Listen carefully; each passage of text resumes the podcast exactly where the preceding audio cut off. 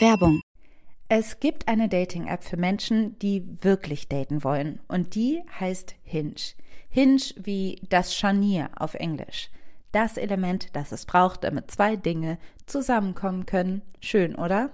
Hinge ist die Dating-App, die entwickelt ist, um gelöscht zu werden. Denn die Profile bei Hinge bieten mehr als ein paar Bilder und Infos zur Körpergröße.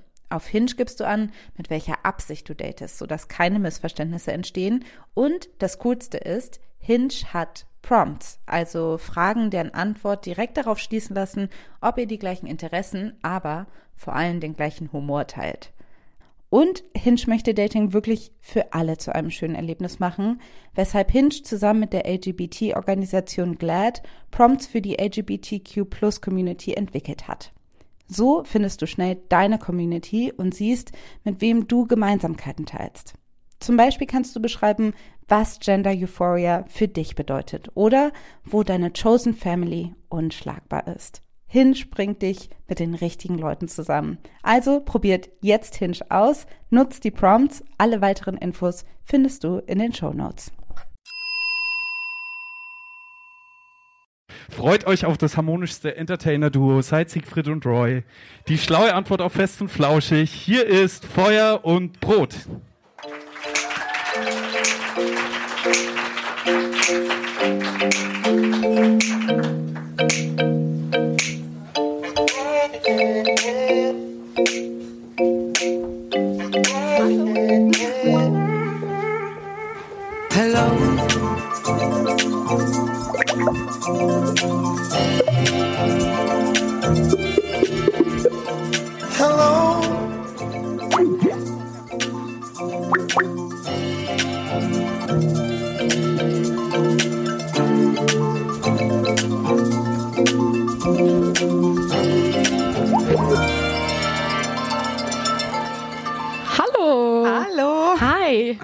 Freuen uns total, dass ihr alle hier seid. Hey, wir sind Feuerbrot, Genau. Alice und Maxi. Und ähm, Herzlich willkommen bei unserem Live-Podcast. genau zu unserer 26. Podcast-Folge und unserer ersten Live-Aufnahme, bei der ihr heute Teil sein dürft. Wir freuen uns. Danke, dass ihr alle gekommen seid.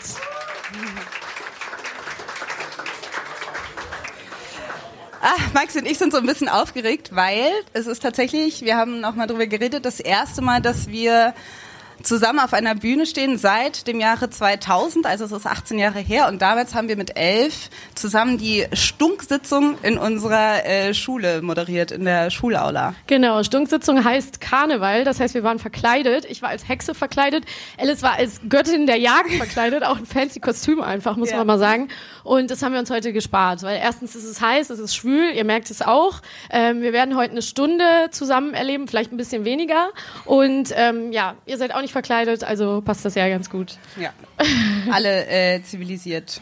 Genau. Äh, wer sind wir überhaupt? Genau, wir sind Alice und Maxi, wir haben es gerade schon gesagt, wir machen seit zwei Jahren den Podcast Feuer und Brot, der erscheint mehr oder weniger einmal im Monat oder manchmal auch ein bisschen öfter. Und ähm, ja, wir sind heute zum ersten Mal live, das heißt, wir zeichnen das auf. Ihr könnt Teil dieser Aufnahme sein. Genau.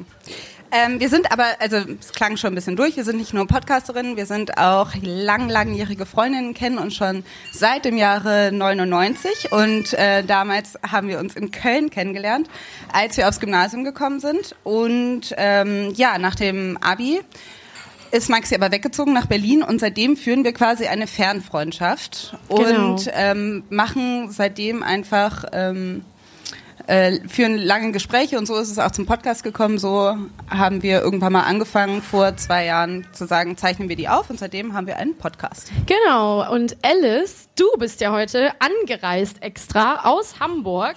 Ist denn noch jemand extra äh, heute hierher gekommen? Ihr müsstet äh, vielleicht die Hand heben oder vielleicht ähm, klatschen, weil wir haben ja ein Audiopublikum und die sehen dann nicht. Also ist jemand nicht aus Berlin heute? Eine Person. Also dem entnehme ich, der Rest ist aus Berlin gekommen. Ja? Könnt ihr mal einfach äh, so für die Podcast-Folge für nachher, für die Leute, die jetzt nicht live da sind, einfach mal äh, einen Applaus geben, damit wir so ein bisschen so, okay, okay, super. Dankeschön. Okay. Genau. Wir fragen das, weil ähm, Ja, das hat einen Genau, Grund. es soll, ähm, das soll nämlich jetzt die Brücke sein. Es soll nämlich äh, heute genau um das Thema, nicht um Berlin gehen, aber äh, um das Thema Zuhause, was aber nicht genau das auch trifft. Eigentlich geht es um das Thema Heimat in der nächsten Stunde. Genau. Und ähm, ja, Heimat ist ja nicht so ein, ähm, also so ein bisschen schwerer Begriff, deshalb haben wir uns den auch mal ausgesucht. Und ich würde gerne mal einen kleinen Test machen. Würdet diejenigen, die, den Heim, die das Wort Heimat mögen, mal klatschen? Und würden diejenigen, danke, danke. Vielen Dank. Und jetzt mal diejenigen klatschen, die, den, die das Wort Heimat nicht mögen. Okay. Okay, es ist, es ist äh, fast ausgeglichen. Ich würde sagen, es haben ein paar mehr beim zweiten Mal geklatscht. Ähm, das liegt natürlich daran, äh, an der Zeit, in der wir leben. Heimat ist ein politisch aufgeladener Begriff. Es wird als Kampfbegriff benutzt. Es wird dazu benutzt im Moment, ähm, um Leute auszugrenzen. Man hat so das Gefühl, Heimat wird immer dann wichtig, wenn Leute Angst haben, Angst vor irgendwas diffusem, was man nicht so richtig greifen kann. Und wir möchten heute mit euch gerne mal der Frage nachgehen, ist der Heimatbegriff überhaupt wichtig? Ist der aktuell? Braucht man das überhaupt? Oder kann man den Heimatbegriff auch getrost über Bord werfen? Können wir den zusammen vielleicht heute ein bisschen anders definieren? Wir wollen uns das einfach mal anschauen und vielleicht ähm, mit euch am, am Ende irgendwie einen klareren Begriff ähm, vom, von diesem kryptischen Heimat, was im Moment so überall zu lesen ist, äh, finden. Und am Ende möchten wir äh, gerne auch das Gespräch öffnen. Also es gibt am Ende eine Chance, dass ihr vielleicht auch was fragen oder sagen könnt zu uns oder zu dem Thema. Ähm, das heißt, ähm, es wird nicht, wir werden nicht eine ganze Stunde oder ganze 50 Minuten labern, sondern irgendwann am Ende gibt's dann vielleicht auch noch eine kleine Gesprächsrunde. Mal gucken, wo uns das hinführt heute. Genau.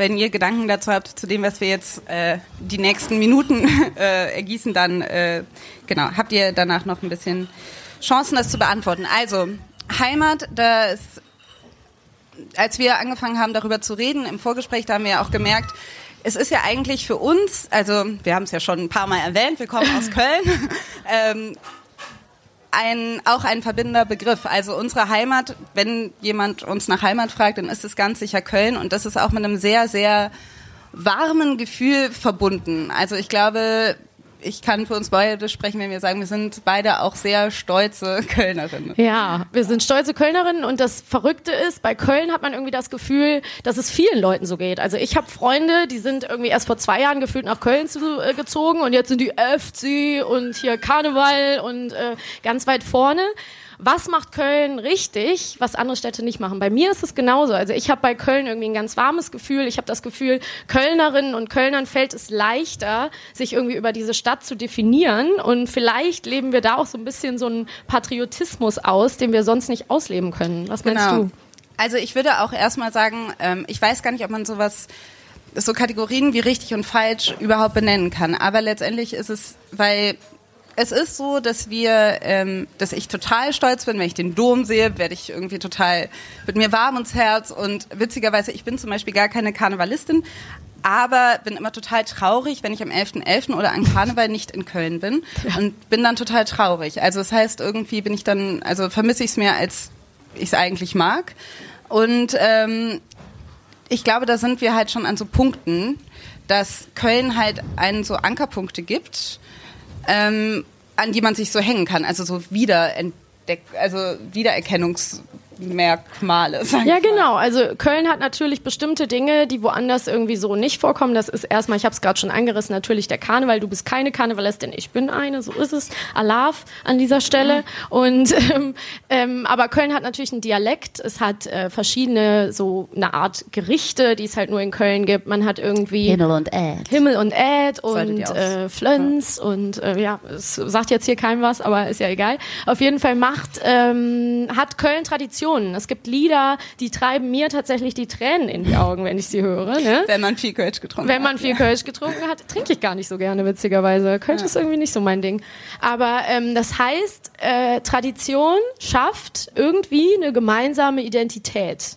Tradition schafft Identität, Kultur, ähm, die wachsen muss, die ähm, schafft irgendwas, was dazu führt, dass die Leute irgendwie zusammenhalten und sich darüber identifizieren. Auf eine Ja. schöne Art und Weise, würde ich sagen, oder? Ja, also ich meine, man sieht es ja auch zum Beispiel in anderen Städten. Also zum, also ich war ja auch, ich habe ja auch in München gelebt, da ist es auch total krass, ähm, dass Leute, also in Bayern generell, und die haben ja auch eine sehr eigene, man könnte schon eine, einen eigenen Dialekt, aber fast eine eigene Sprache, viel eigenes Essen, eigene Tradition und so weiter.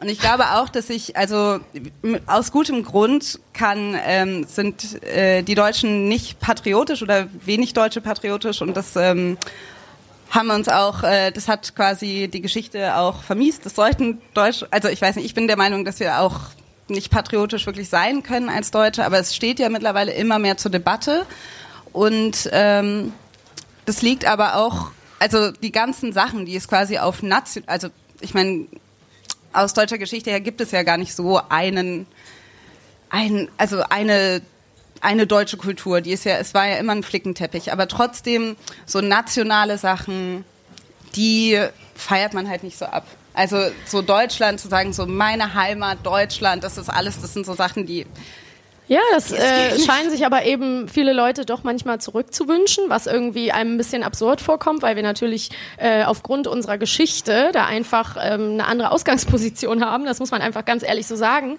Und ich glaube, dass es ähm, dann auch was ist, dass die Angst vor Fremdem und die, ähm, dieses Entwickeln von einer Haltung dagegen und wir wollen unseres beschützen und diese lauten ähm, Stimmen, die manchmal Dis den Diskurs leider so dominieren, dass das auch eine Angst ist und man denkt ja immer Ängste ernst nehmen, bla bla bla. Es ist vor allen Dingen auch Neid.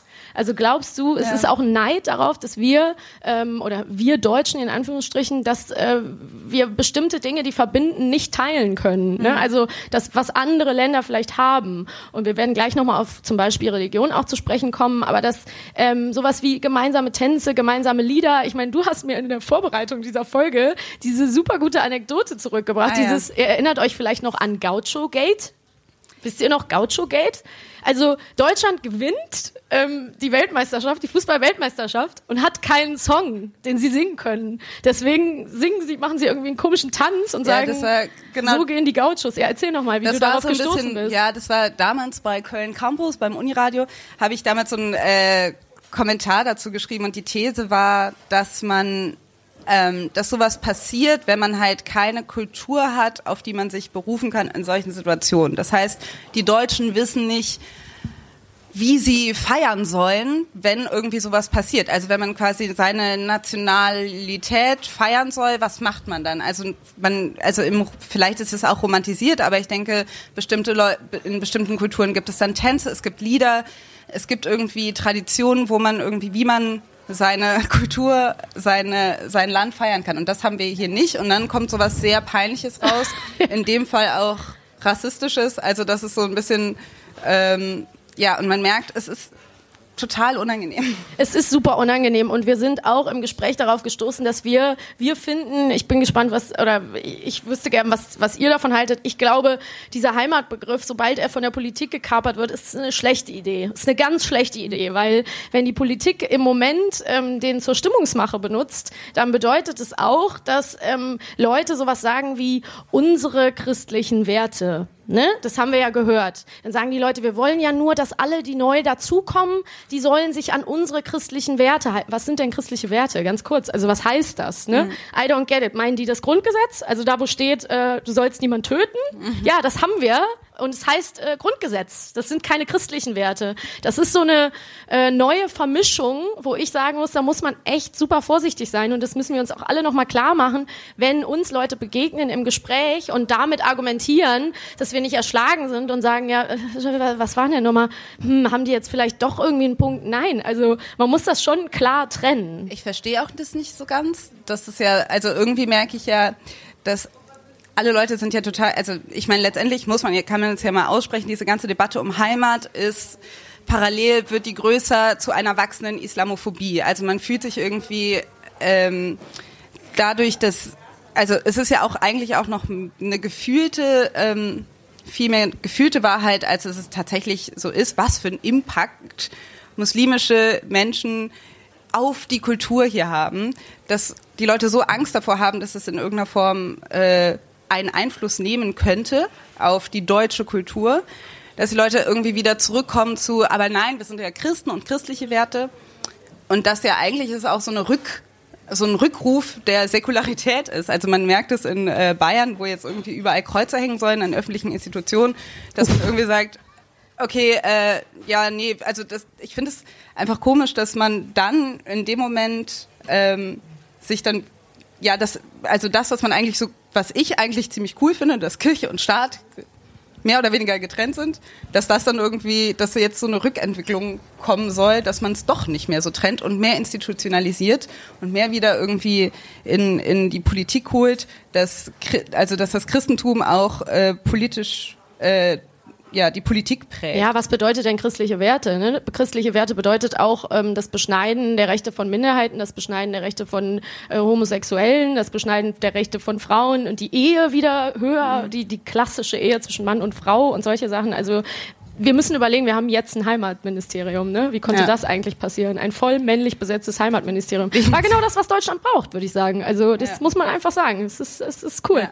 dass es in den Händen von Horst Seehofer ist. Das freut mich auch besonders. Ja, zwei Menschen, die ich richtig gerne mag, Söder und Seehofer. Also die, da möchte ich gerne mal, Team der CSU. würde ich gerne mal auf den Sekt einladen. Das sage ich aber mal so. Naja, also. Aber ja, also letztendlich eben, wir haben jetzt irgendwie schon viel angerissen. Aber ich wollte auch noch mal einen Gedanken äußern zu dem, warum Heimat, ähm, das habe ich nämlich auch äh, gelesen in einem alten Taz-Artikel, ähm, dass da wurde irgendwie quasi gesagt, dass Heimat auch eine Art Kompetenz ist. Also, dass du eine Sprache sprechen kannst, dass du bestimmtes, ja, also, dass du bestimmte Dinge kennst. Ähm, dass das irgendwie, also jemand, der mehr Heimaten hat, natürlich eigentlich mehr Kompetenzen hat. Der kann mehr Sprachen sprechen, der weiß mehr über Geschichte, der weiß mehr über Kultur und mehr über Umgang. Und dass das, da sind wir wieder bei diesem Neidbegriff, dass Leute irgendwie dieses, also bei einer bei Leuten mit Migrationshintergrund, also ist ja bei mir zum Beispiel auch so, ich habe auch bin zweisprachig aufgewachsen. Ich muss zwischen oder ich kann zwischen Kulturen irgendwie so hin und her switchen und dass dass die Leute irgendwie ähm, vielleicht auch ja das ja das ist vielleicht auch Du meinst, dass es sie ängstigt oder dass es eine Fähigkeit, ah, Neid darauf ist? Natürlich, ja, genau. ja wir also haben ja den Neid angesprochen, ja Letztendlich klar. ist es ja auch so. Ja, ja, ich schaffe das Weil zum Beispiel wir können, also ich kann nicht so gut Kölsch wie du, aber wir können, also so, man redet ja gerne über Heimat, weil man irgendwie was weiß, weil man was kennt und weil man irgendwie, also oder das merkt man ja auch, wenn man im Ausland ist und dann finde ich es erstmal cool, dass ich, also zum Beispiel, als ich, wenn ich in Amerika bin, dann merke ich eigentlich, wie cool es ist, dass ich Deutsch sprechen kann, weil es einfach nochmal eine ganz andere Sprache ist, die nicht jeder sprechen kann. Ist auch also, fucking schwer. Also ich bin ziemlich froh, dass ich kein Deutsch lernen muss. Genau. Ist einfach unmöglich. Also, also je mehr Kompetenzen man hat, die Leute, die irgendwie, man irgendwie, die die hier, die jetzt irgendwie, also weiß ich nicht, Menschen mit Migrationshintergrund, die müssen halt irgendwie zwei, mindestens zwei Kompetenzen haben in der Hinsicht in vielen Aspekten. Und ich glaube, dass man dann am Ende irgendwie sagt, das sei ein Vorteil, das wollen die Leute dann auch nicht. Also die finden das irgendwie dann unfair. Ja, also ich finde, es ist halt echt komisch, dass dieser äh, Heimatbegriff zur Ausgrenzung benutzt wird und wie du gerade ja schon so ein bisschen angeleitet hast, nicht auch als fähig, dass es nicht als Fähigkeit oder als was Positives gesehen werden kann, wenn Leute vielleicht mehrere Heimaten haben können. Und wir haben ja am Anfang gefragt, es gab ja auch ein paar Leute, die den Heimatbegriff gut fanden, die den positiv fanden. Und man kann ja auch sagen, Heimat ist was ganz anderes. Heimat ist vielleicht kein Ort, an dem man gebunden ist, keine Stadt, kein Land, keine Flagge, sondern es ist vielleicht für viele auch einfach ein Gefühl, es ist Familie, es ist Freundschaft, langjährige Freundschaften, so wie bei uns. Und ähm, wir möchten eigentlich nur darauf, also ich möchte mal so die Frage stellen, ist es, würdest du sagen, man, man muss das überhaupt an so ein Land festtackern? Ja, das ist halt die Frage, weil ich immer gemeint habe, also der Gegenbegriff von Heimat ist ja kosmopolitisch so ein bisschen, könnte mhm. man ja vielleicht sagen, ne? dass man irgendwie überall zu Hause ist und dass es dass einem sowas irgendwie gar nicht wichtig ist oder dass das im, in der Gesellschaft überhaupt nicht wichtig ist. Ähm, und irgendwo begreife ich mich auch als so ein Mensch, der eigentlich gar, denn keine sehr starken Wurzeln irgendwo an einem Ort hat. Mhm. Ähm, ich weiß nicht, ob das, wenn jetzt, wenn das, ich kann mir halt keine, ich muss zugeben, ich kann mir keine Welt vorstellen, wo alle Leute so sind, wie das dann aussehen würde, weil ich natürlich irgendwie, ich glaube, es ist, ich tanze quasi auch so zwischen den Welten und freue mich aber, dass da ist immer, wenn ich irgendwie, sage ich mal, nach Köln komme, ähm, es da bestimmte Leute gibt, die aber total daran festhalten. Das ist ja für mich ja dann auch so eine Säule, dass ich weiß, ach, die sind immer noch da und so weiter. Also dass, wenn also ich muss mich ja als Mensch, der irgendwie immer kommt und geht, auch auf die Leute verlassen, die irgendwie diesen Ort weiter definieren und weiter so instand halten, so wie ich den mehr oder weniger kenne. Ja, also von daher finde ich das voll schwierig, das zu sagen. Also es wäre halt auch, also in, in der Hinsicht, ja, kann, weiß, weiß ich nicht. Ich bin halt auch, also da, da ist ja auch das Problem. Also letztendlich Du hast es schon gesagt, Heimat ist immer Ausgrenzung, weil da, wo ich zu, also ich sage, ich bin Kölnerin, das heißt, ich berufe mich dann in dem Moment auf etwas, was ich mit anderen Kölner und Kölnerinnen teile, aber alle anderen, die haben das, die sind halt dann quasi draußen. Das heißt, ich beziehe mich da ganz stark auf eine Gruppe. Alle anderen sind raus, so und das gibt mir irgendwie ein, so ein Gemeinschaftsgefühl. Und dann ja, ich verstehe, ich verstehe, was du meinst. Ähm, ich will auch gleich nochmal auf dieses äh, zwischen den zwischen den Stühlen tanzen zurückkommen, aber ich will nochmal kurz das Wort aufgreifen. Du hast eben von kosmopolitisch gesprochen und das ist ja auch was, was man irgendwie, also ich möchte so auf so einen Konflikt, den ich manchmal sehe, irgendwie hinweisen. Man findet sich ja auch ganz schick, wenn dann Leute hier sind aus aller Welt und dann redet man mit denen immer Englisch und es gibt Leute, die hier super lange leben und die halt irgendwie ähm, Englisch sprechen immer noch und Jens Spahn findet das ganz schlimm, wenn er die dann am Nebentisch mhm. sieht. Das, da muss, muss er halt ein Zeitungsinterview dazu geben. Aber als zum Beispiel, genau, als Gesundheitsminister ist voll sein Ding. Und ähm, trotzdem ist es ja so, dass man Leuten vorwirft, ja, die wohnen hier schon so lange und die sprechen ja die Sprache gar nicht und so. Also da ist auf jeden Fall so eine Doppelmoral. Ne? Mhm. Also dass man, dass manchen Leuten, wo das irgendwie schick ist, wo das passt, den lässt man das durchgehen gerne und sagt irgendwie, ja, das ist doch irgendwie hip, it's, it's cosmopolitan, ja. so, ne? Und dann sagt man aber bei anderen, nee, geht gar nicht, integrieren Sie sich bitte. Ja. Ähm, es ist schwierig. Ich denke aber, und das hast du ja eben auch schon so angerissen, würdest du sagen, dass ich finde, man muss allen Menschen auch zubilligen, diesen Heimatbegriff für sich zu ähm, ja, reclaimen, sage ich mal blöd, sich den zurückzuholen und zu sagen, wenn man das denn, also wenn man sagt, ich möchte damit hantieren, dann steht der anderen Leuten auch zu. Also würdest du sagen, du lässt dir auch den, den Heimatbegriff von Köln zum Beispiel ja auch nicht nehmen. Und das ist auch richtig so, oder? Ja, total. Aber es geht auf jeden Fall. Aber es ist auch so, dass ich mich irgendwie, also für die Leute, die quasi, wenn wenn ich Menschen, wenn ich sowas wie Heimatministerium höre, also auf nationaler Ebene wieder, oder die Leute, die sehr patriotische Deutsche sind, das sind halt meistens Leute, von denen ich mich eher bedroht fühle und von denen ich eher glaube, die meinen mich, glaube ich, nicht, wenn sie jetzt sagen, ich bin stolz, Deutscher zu sein. Also das sind halt, das ist ja, also deshalb ist Heimat auch so ein wie gesagt, ich merke ja, also wenn ich wenn ich darauf schaue, wie ich mit meiner Heimatstadt umgehe, dass es irgendwo in mir ähm, auch so ein Bedürfnis danach gibt, eine Art Patriotismus und eine Art Stolz zu haben, auf die von dem man eigentlich überhaupt nichts kann und die auch eigentlich komplett ja, sinnlos ist, weil letztendlich, ich meine, was hat Köln gemacht? Also was oder was habe ich mit Köln zu tun? Oder das ist ja einfach alles nur Zufall. Aber und das ist mir total ähm, total, also ich sehe das total ein, auf, wenn es so um, um Landesstolz geht. Mhm dass ich denke, ja, also. Aber es soll doch jeder irgendwie dürfen und jeder. Also ich finde, jeder müsste hin, also egal wo er herkommt, könnte doch drauf gucken und sagen, ähm, und wenn es jetzt irgendwie die Weißwurst ist oder was auch immer, mhm. eine Sache, das, das definiert es für mich und da habe ich ein positives Gefühl, das finde ich schön. Und sobald halt es irgendwie vermeintlich Unruhen gibt im, im, im Land oder auf der Welt, rücken die Leute mal wieder zurück und schieben diese Leute raus. So ein bisschen, das sehe ich stimmt. als großes Problem. Ne? Ich glaube, was, jetzt fällt mir auch ein, ich glaube, das Problem ist auch so ein bisschen die dieses Harmoniebedürfnis, was das Wort Heimat angeht. Also ich glaube, wenn Leute irgendwie, also dass man so einen Verteidigungsmechanismus hat, das, darum geht es ja eigentlich. Also wenn jemand sagt, eben, ich finde, oh, ich liebe Weißwürsch und dann sagt der andere, ich hasse die, dass man sich dann selber persönlich angegriffen fühlt. Ja. Genauso wie, und das ist ja so ein bisschen das Problem, dass Leute Angst davor haben oder das unmöglich finden, dass Leute, die in Deutschland leben und Deutsche sind, sagen, ich hasse Deutschland, ich finde Deutschland scheiße, dass das nicht sein darf und so. Also das sind halt auch so, das sind halt auch so Fragen. Ähm, ich finde das jetzt persönlich nicht schlimm. Ich finde es auch nicht schlimm, wenn jemand sagt, Köln ist scheiße. Da bin ich jetzt nicht ja. ernsthaft nicht angegriffen, weil das ist, ich glaube, und deshalb glaube ich auch, dass es ähm, eine Flexibilität sein muss und wichtig ist, dass man es wirklich als individuelles Gefühl begreift, was jetzt nicht jeder haben muss. Also und dass das für jeden auch was ganz anderes ist, weil ganz ehrlich, also ich meine, ganz viele Leute, die Köln die super stolze Kölner sind, mit denen will ich ja auch nicht abhängen. Also Ja, oder ja, super stolze Deutsche. ja, das, das sowieso, das meine ich ja. Also das ist ja, What's wrong with you? ja.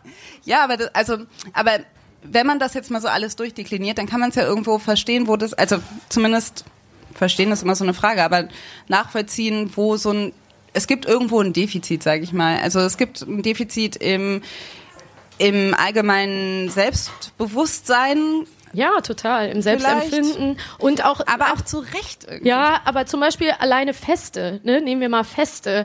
Was, also die guck, äh, ich würde sagen, man guckt ja sofort auf andere Kulturen oder Religionen oder was auch immer und merkt, die haben was, was, was sie zusammen feiern, was irgendwie special ist. Mhm. Und wir haben, okay, wir haben Weihnachten, ne? Dann kommt äh, bei manchen der Weihnachtsmann, Coca-Cola, das ist kein deutsches Fest, ne? Also das Nein, das und vor allen.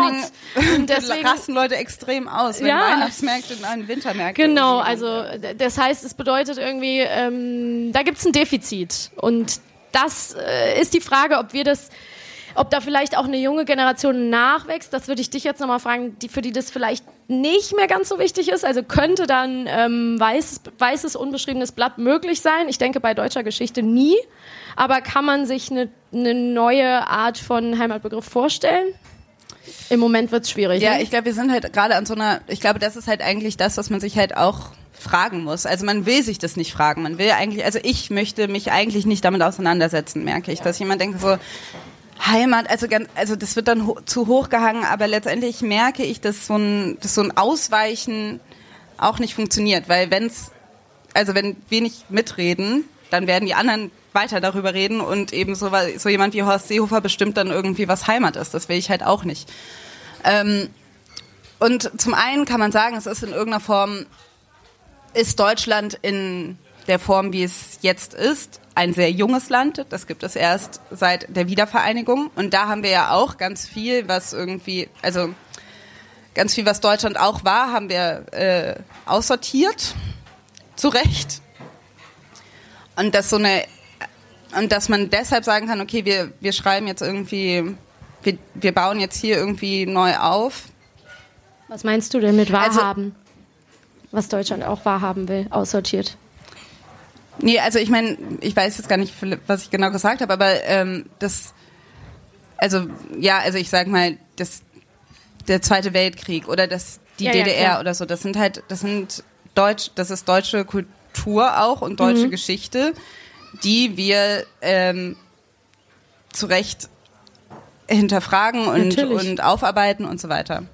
Ähm, und aber wenn wir das jetzt mal, sag ich mal, so zur Seite schieben und sagen, das wollen wir, damit wollen wir jetzt nicht mehr, damit wollen wir nichts mehr zu tun haben in dem hin, in der Hinsicht, dass wir uns damit nicht mehr identifizieren wollen, dann könnte man theoretisch neu aufbauen, so. Aber ja, das geht halt. ich glaube, zur Seite schieben kann man das nicht. aber Nein, ich glaube, also wir das- haben heute ich glaub, eigentlich. Ja. Ich will, ich will sagen, also kein, ich will jetzt nicht, ich bin kein, ich bin pro Erinnerungskultur. Ja. So, das will ich jetzt nur noch mal äh, äh, betont haben. Ich will einfach nur sagen, dass man sowas, ja, also vielleicht kann man, man braucht auf jeden Fall viel Flexibilität und viel Raum, dass so ein Heimatbegriff ähm, sehr flexibel ist, weil da wird immer was Neues zukommen und da wird sich immer was ändern auch. Naja, du hast gerade was Wichtiges angesprochen und ich glaube, dafür sind wir auch heute hier und haben uns dieses Thema heute auch zum äh, offenen Neukölln äh, Thema ausgewählt, nämlich dass ähm, auch wenn man sagt, man möchte damit nichts zu tun haben, dann schnappen sich halt andere Leute diesen Begriff und benutzen ihn und verwenden ihn und definieren ihn.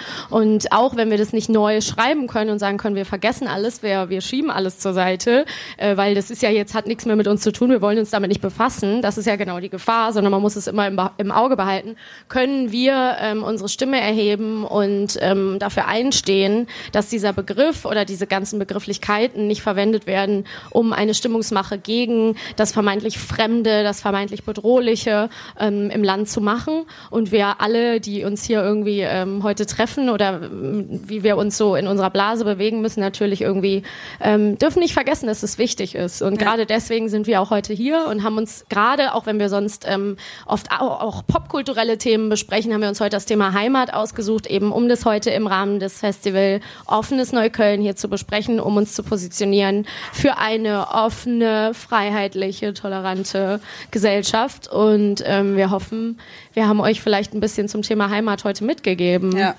Wie viel Uhr haben wir eigentlich? Ich habe keine Ahnung, wie viel Uhr wir haben, aber vielleicht äh, fragen wir einfach an der Stelle, ob es noch ähm, eine Frage oder eine Bemerkung gibt. okay.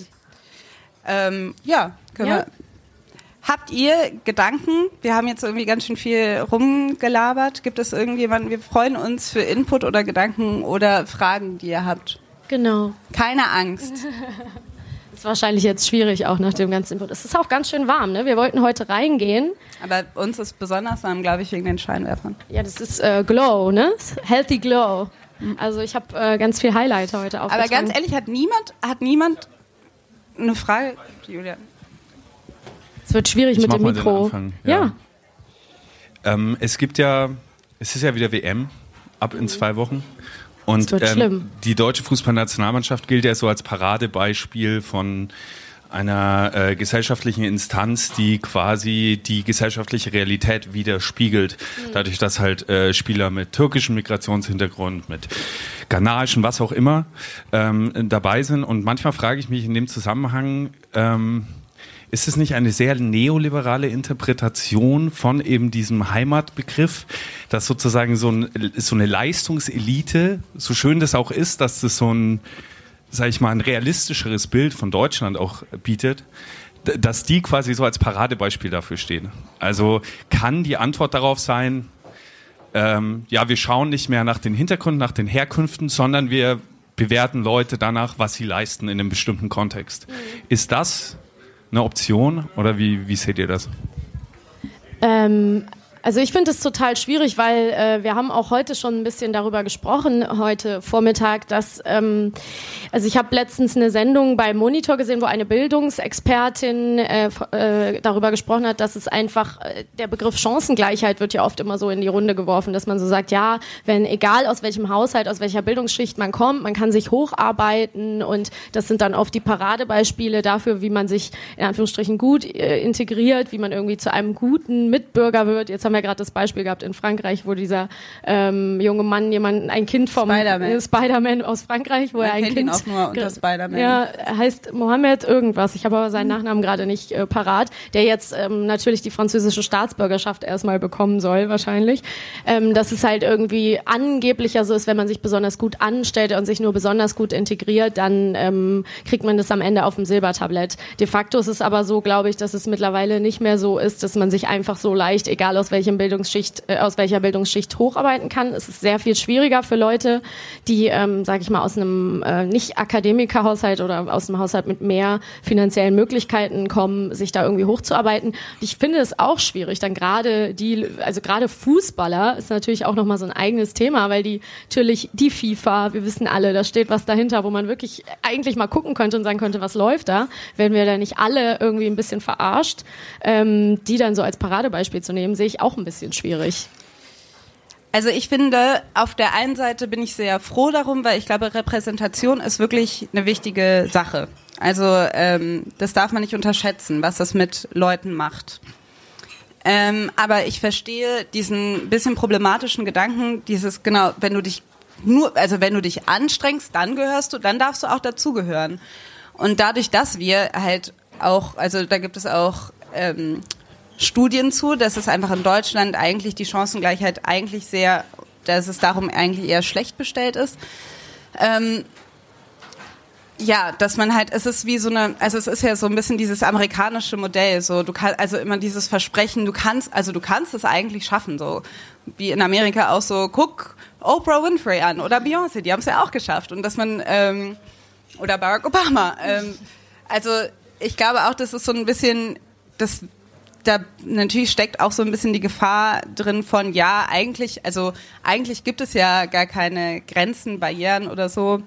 Äh, und dann nimmt man sich diese sehr, äh, diese einzelnen Schicksale raus und tut so, als, also ja, ich, also ich verstehe es auf jeden Fall, dass man so ein, das ist nicht so eine Art, dass man sich nicht darauf ausruhen kann und dass man auch nicht sagen sollte, am Ende müssen alle nur möglichst äh, perfekt sein und man darf sich nicht Angreifer machen. Und eigentlich müsste man auch, ähm, ja, muss man sich quasi angleichen, um um dann anerkannt zu werden. Das also, Problem, was ja auch dahinter steht, ist, dass wenn man jetzt Spider-Man aus Frankreich nochmal anguckt, dann ähm, ist es ja jetzt so, der darf ja jetzt nie wieder einen Fehler machen. Also er ist jetzt ein toller französischer Staatsbürger, aber wenn er in ein paar Jahren mal irgendwas macht, was äh, im, im öffentlichen Diskurs als schlecht empfunden wird, dann heißt es wieder, du bist ein ganz schlechter Franzose. Du kriegst jetzt wieder die Staatsbürgerschaft wieder weggerissen. Oder seine Kinder oder seine Kindeskinder. Ne? Also man merkt ja, dass es total schwierig ist, Leute immer nur danach danach zu bewerten, wie sie als vorbildlich integrativer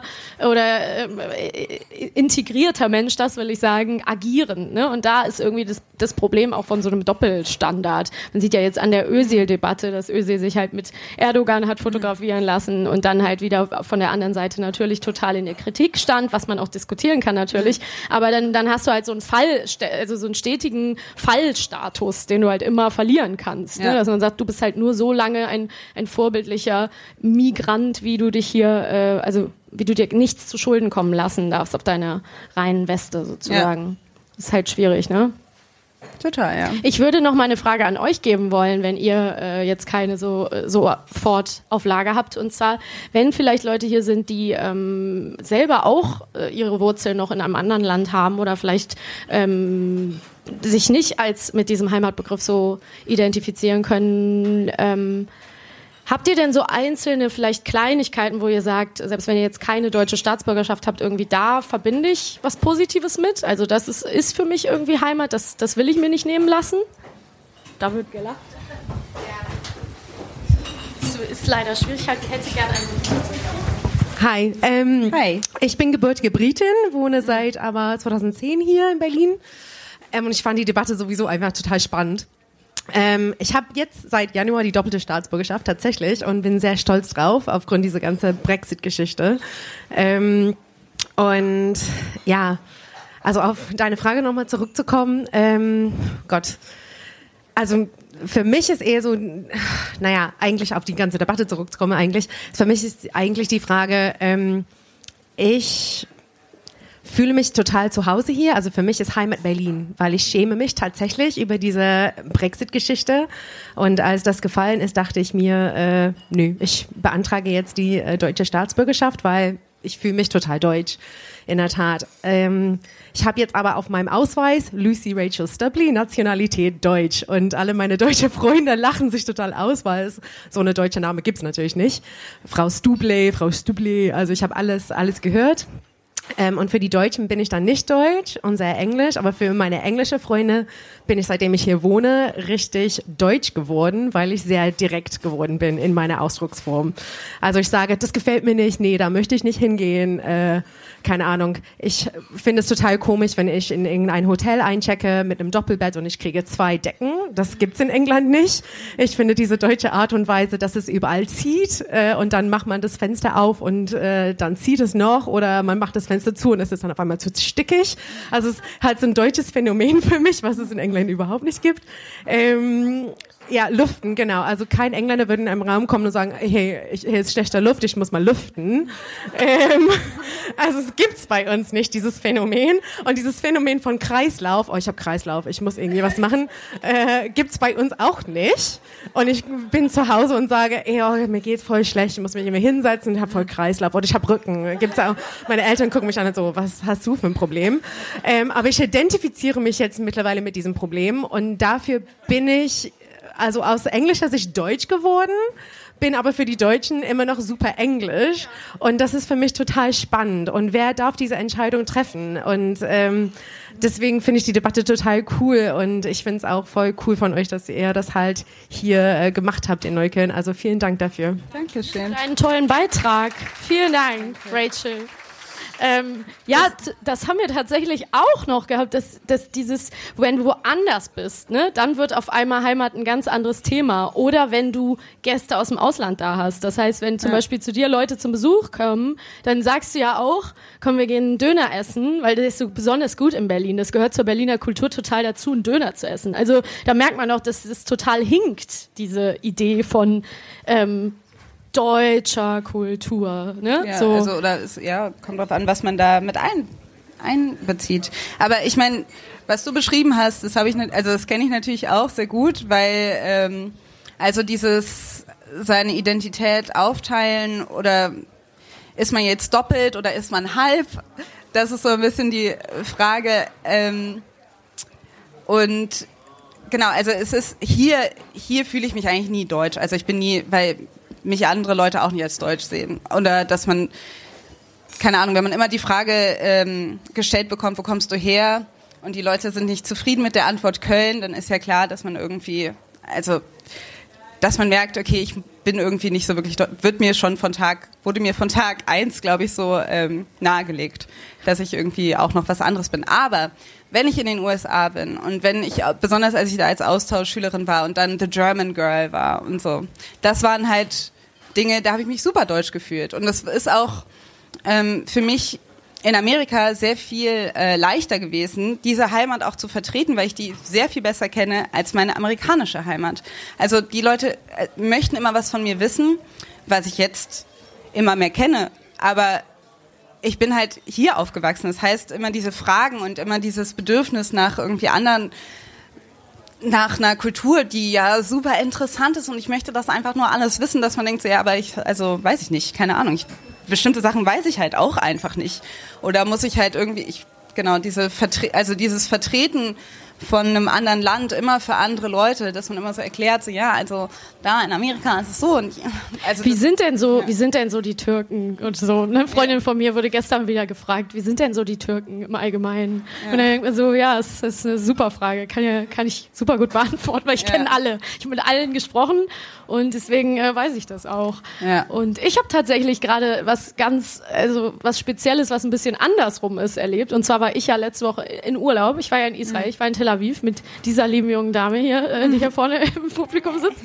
Und ähm, da ist es natürlich so, durch die äh, deutsche Vergangenheit, ähm, hat man natürlich ein bisschen ein Problem, wenn die Leute fragen, wo kommst du, where are you from? Hey, welcome to Israel, where are you from? Und man denkt so, Germany. Es ist schwer, weil sind auch noch, ich war in Tel Aviv dieses Jahr, haben wir Jerusalem ausgelassen, weil es jetzt gerade wirklich ein bisschen problematisch ist, das ist mir klar. Meine Mutter hat auch gesagt, muss es denn Israel sein? Ja, ich verstehe das. Ich war halt schon mal in Tel Aviv und habe mich ein bisschen in die Stadt verliebt. Und ähm, wir wurden dann halt oft gefragt, weil die Leute wahnsinnig freundlich sind, wahnsinnig offen sind und einen immer wirklich total freundlich begrüßen. Und es ist Wahnsinn, weil man wirklich denkt, wie kann es sein, dass alle so einen so offen und freundlich begrüßen? Und dann hatten wir ein Erlebnis, wo es eben so äh, ein bisschen nach hinten losgegangen ist und derjenige irgendwie gesagt hat, ah ja, Germany, mhm. Und ähm, war irgendwie echt pikiert und ab da haben wir angefangen halt immer, wenn wir gefragt wurden, haben wir gesagt, äh, Berlin. Und da sind halt alle immer total positiv, weil die alle Berlin, alle in Tel Aviv das halt total positiv besetzen und dann halt sofort, oh, you went to Berghain? You know Berghain? Aber es ist ja mit Tel Aviv und raus. Israel hier ja auch so. Ja, also ich glaube, Israel ist sehr viel negativer konnotiert als Tel Aviv. Ja. Ähm, aber es ist, aber das ist ja das Interessante. Also das hat Rachel gerade angesprochen und das ist mit als Amerikanerin auch so oder wenn man jetzt irgendwie auf einmal in Kontext ist oder wenn einmal auf einmal was mit dem Land passiert, mit der Heimat passiert, was man die irgendwie gerade in der für, für andere Nationen so aussieht, als dass man sich eigentlich eher schämt und sich eigentlich damit nicht identifizieren möchte. Was das eigentlich dann genau, dass man dann so ausweicht. Also spätestens dann, also die Deutschen kennen das sehr gut, weil letztendlich eben für was ist Deutschland bekannt, das will, damit will man sich nicht identifizieren. Aber ähm, genau, das ist. Rammstein. Rammstein, genau. Tokyo Hotel. Genau. Wer ist eigentlich dieser Hitler? Ja, ja, das war auf jeden Fall das, das H-Wort, was wir in Israel besser nicht ausgesprochen haben. Ja. Zu Recht. Also eine gewisse Demut da an den Tag zu legen, ist natürlich nicht verkehrt. Ne? Das will ich auf jeden Fall auch nochmal an der Stelle sagen. Also ja. man muss halt ein bisschen ähm, aufpassen, so mhm. wie man sich bewegt. Mich würde einfach interessieren, für die Leute, die äh, am Anfang geklatscht haben, als sie das, das Wort Heimat, ähm, ja, dass sie das nicht mögen. Ob sie vielleicht ob irgendjemand Lust hat zu erklären, warum nicht. Niemand? ja. ja, bitte. Schön nah rangehen. Hi, ich versuch's mal. Ähm, also ich mag zu Hause lieber als Heimat, mhm. weil zu Hause ist für mich integrativer. Und zu Hause ist nicht ein bestimmter Ort für mich, sondern das kann bei jemandem sein, der irgendwo ist da kann ich auch Leute, egal wo sie herkommen, mit reinnehmen. Heimat ist für mich sehr statisch, sowohl örtlich als auch zeitlich tatsächlich. Ich habe das Gefühl, dass die Leute, also nicht nur ich, damit auch was Unveränderliches verbinden. So, man kommt zurück und die Heimat ist ja gar nicht mehr dieselbe. So, da haben sich Sachen verändert und das will man ja nicht. Man möchte, dass es alles genauso bleibt, wie es ist. Und damit bin ich einfach nicht einverstanden. Und ich habe, das ist genau auch das Problem, was ich mit Heimatministerium habe, weil ich denke, dass damit was sehr eingeengtes gemeint ist, ähm, was sich dann nicht verändern darf. Ja, absolut. Danke, das, danke, ja, danke. absolut.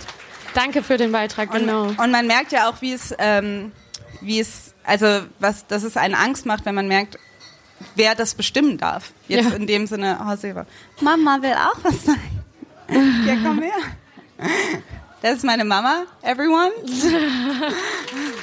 Hi, Kiwi. Hi. Ähm, ich habe auch am Anfang gesagt, ich mag diesen Begriff Heimat nicht. Und das ist, weil ähm, ich habe fast 40 Jahre in Köln gewohnt. Ja, ähm, mein Herz ist Kölsch. Und ganz stark. Aber ich kriege immer meine Heimat verordnet. Ja, wenn ich sage, ja, eigentlich bin ich Kölsche. Und dann Leute sagen, nein, du bist Amerikanerin, ob ich will oder nicht. Ich habe seit 1971 nicht mehr in den USA gelebt. Also da sagt man mir, ich bin Amerikanerin, das ist dein Heimat. Es wird mir verordnet, dass das mein Heimat zu sein hat, was zurzeit auch absolut unerträglich ist. Da bin ich viel, viel lieber eine Kölsche.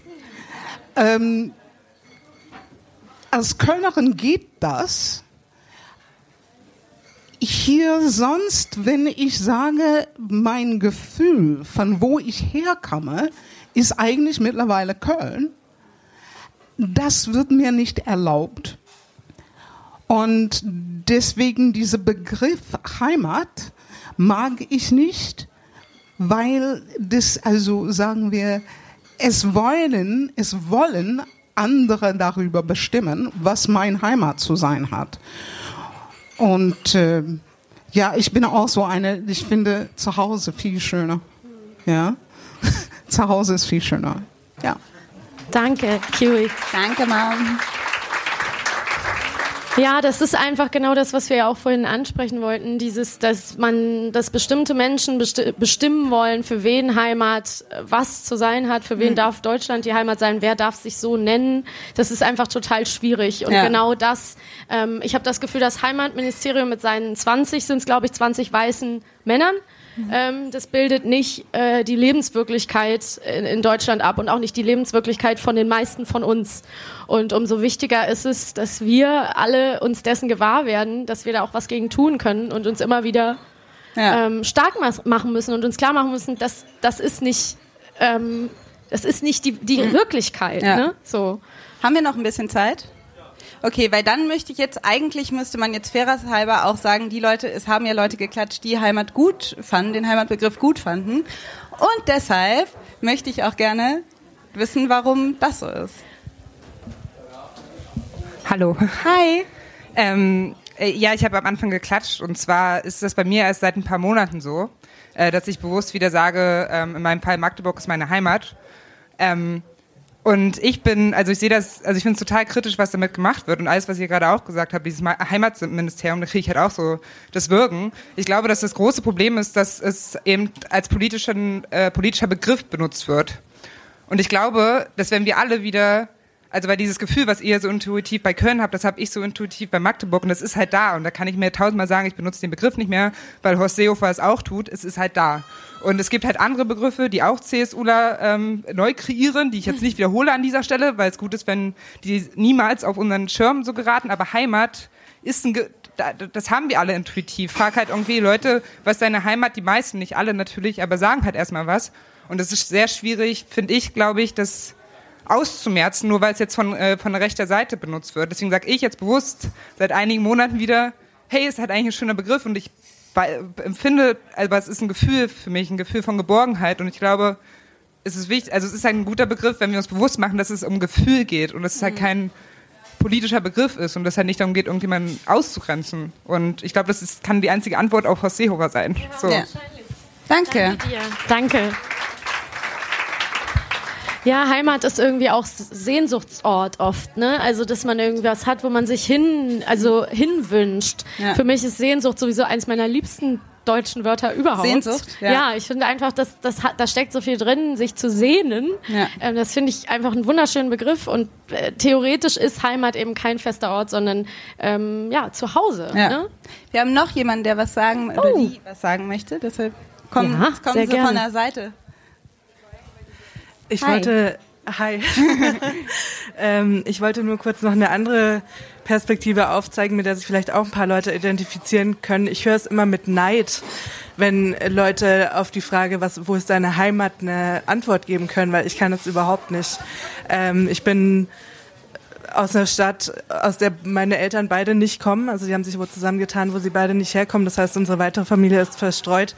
Und ähm, was für mich den Begriff Heimat vielleicht so ein bisschen zerstört hat fast, war, dass ich ähm, in einer prägenden Phase in meinem Leben so von sieben bis 14 in Italien gewohnt haben, hab. Also wir haben, ja, meine ganze Familie hat in Italien gewohnt. Und das hat dazu geführt, dass ich mich irgendwie, dass meine Heimat irgendwie in, zer zerstückelt ist oder nirgendwo ist. Das ist dann je nachdem. Also ich fühle kurze, schöne Gefühle, wenn ich nach Erlangen komme, aber wenn ich in die Stadt, äh, wo wir in Italien gelebt haben, zurückkomme, dann merke ich auch, ah ja, hier ist auch irgendwie meine Heimat und äh, ja, irgendwie, aber so richtig einen Ort habe ich eigentlich nicht. Ja, Dankeschön. Danke, danke. Super wichtiger Beitrag, weil eben, wir gehen ja einfach da, wir sind einfach sehr lange, wir sind immer an einem Ort geblieben, aber das eben, das ist für viele Leute auch gar nicht unbedingt die Realität oder es ist gar nicht das, der, ja, für, also es ist gar nicht vorausgesetzt, dass man irgendwie, man braucht ja auch ein bisschen Zeit, äh, um sich mit einem Ort identifizieren zu können. Ja. Ja. Das, stimmt. ist ja bei uns auch eben durch diese ganzen langjährigen Freundschaften und die Familie, die doch da lebt und so. Das ist natürlich alles, spielt alles eine große Rolle. Aber es kann natürlich auch, also ich, du hast jetzt gerade auch gesagt, dass du manchmal so ein bisschen Neid darauf verspürst, ähm, wenn Leute das eben so explizit sagen können. Aber es ist natürlich auch ähm, manchmal vielleicht ganz äh, ein Vorteil, dass man eben sagt, man, man klammert nicht so an einem Ort oder man fühlt sich nicht an einem Ort spezifisch zu Hause, sondern es wechselt eben und man, man kann eher so ein bisschen schweben und das äh, frei gestalten. Ne? Ja. Gut. Ich glaube, dann sind wir fast am Ende. Ne? Gibt es noch irgendjemanden, der was sagen möchte? Letzte Chance. Okay. Ah, da hinten. Da noch. ist noch jemand. Wie schön. Ich komme dir ein bisschen entgegen. Ich versuch's. Das Kabel gibt irgendwann. Hallo, ich heiße Hi. Elçin. Hi. Ähm, ich bin in Istanbul geboren als Kurdin und bin hier in Berlin aufgewachsen und ein sehr großer Teil meiner Familie lebt auch in London. Das heißt, es ist alles sehr bunt, aber ich hatte vor zwei Wochen ein Date mit einem Syrer. War eigentlich voll schön. Ne, haben wir ja im Club da kennengelernt. Also ich fand, er sah richtig gut aus und nett. Aber ich fand das Treffen total traurig, weil irgendwann unterhält man sich auch, weil er lebt erst seit drei Jahren hier. Und ähm, sein Status war irgendwie auch immer noch Studentenstatus und er muss sich hier beweisen, damit er hier bleiben kann. Und ähm, bei dem Wort Heimat hatte er Tränen in den Augen, obwohl er mich nicht kennt. Also es war ein Date. Ne? Also diese Etappen von wegen Maxi, mich mag ich ihn, wurde übersprungen. Und er hat irgendwas Vertrautes gefühlt, sodass ich dann auch gemerkt habe, Heimat tut oft weh. Auch als Kurdin habe ich ja jahrelang gewartet, dass vielleicht ein Kurdistan irgendwann gegründet wird. Aber mittlerweile ist so viel Blut geflossen, dass ich mir denke, Grenzen brauchen wir gar nicht mehr. Weil Grenzen bringen eigentlich am Ende auch Spannung und leider auch Kriege. Dann geht es uns aber hier in Deutschland gut, weil wir Exportmeister sind. Und also diese ganzen Geschichten, das tut einfach weh, wenn man das auch von verschiedenen Perspektiven sieht. Aber dennoch fühle ich mich in Kreuzberg am wohlsten. Ich bin hier zur Schule gegangen, also auch Neukölln. Ich habe auch zwischendurch in der Schweiz gelebt, in London habe ich gelebt, in Frankreich habe ich gelebt. Und am Ende hat, also mein Her- Herz gehört zu Kreuzberg, aber es tut mir weh, wenn ich Heimat sage, Vielleicht ist das auch ein Stück weit Heimat, weil andere Menschen leiden, weil sie ihre Heimat, weil wir Deutschen das auch vielleicht ein Stück weit mitbestimmen, dass andere Menschen kein Heimatsgefühl mehr haben dürfen. Und da fängt es bei mir an, wo ich mir sage, so viel Arroganz und so viel, also unempathisch kann ich einfach nicht sein, so dass ich mir denke, es reicht auch schon, wenn man sich respektiert gegenseitig. Danke. Danke, Elchi. Danke, danke, danke. Ja, Respekt ist wichtig und Perspektive ist auch wichtig. Also Ja. einfach, das ist, glaube ich, ein ganz wichtiger Beitrag, weil ähm, es geht immer darum, auch mal kurz die Perspektive von anderen einzunehmen und zu sehen, Ja. dass äh, Heimat für viele Leute ja auch was Bedrohliches haben kann und ausschließen kann.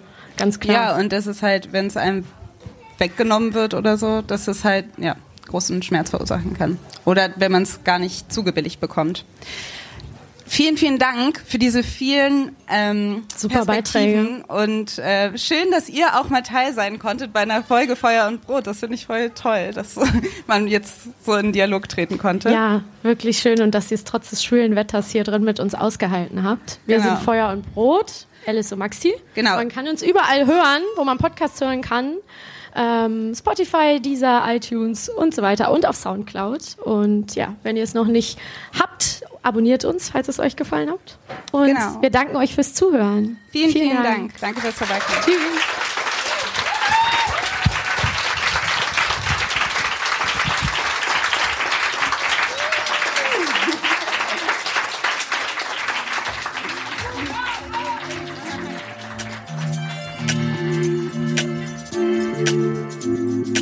Das war die neue Folge Feuer und Brot. Wir hoffen, ihr habt uns gerne zugehört. Erreichen könnt ihr uns per Mail unter feuerundbrot.gmail.com, auf Facebook, Twitter oder Instagram. Wenn ihr uns unterstützen wollt, könnt ihr das mit einer monatlichen Spende auf Steady oder Patreon oder ihr hinterlasst uns eine positive Rezension bei iTunes. Wir hoffen, ihr seid auch beim nächsten Mal wieder mit dabei und bis bald. Tschüss. Tschüss.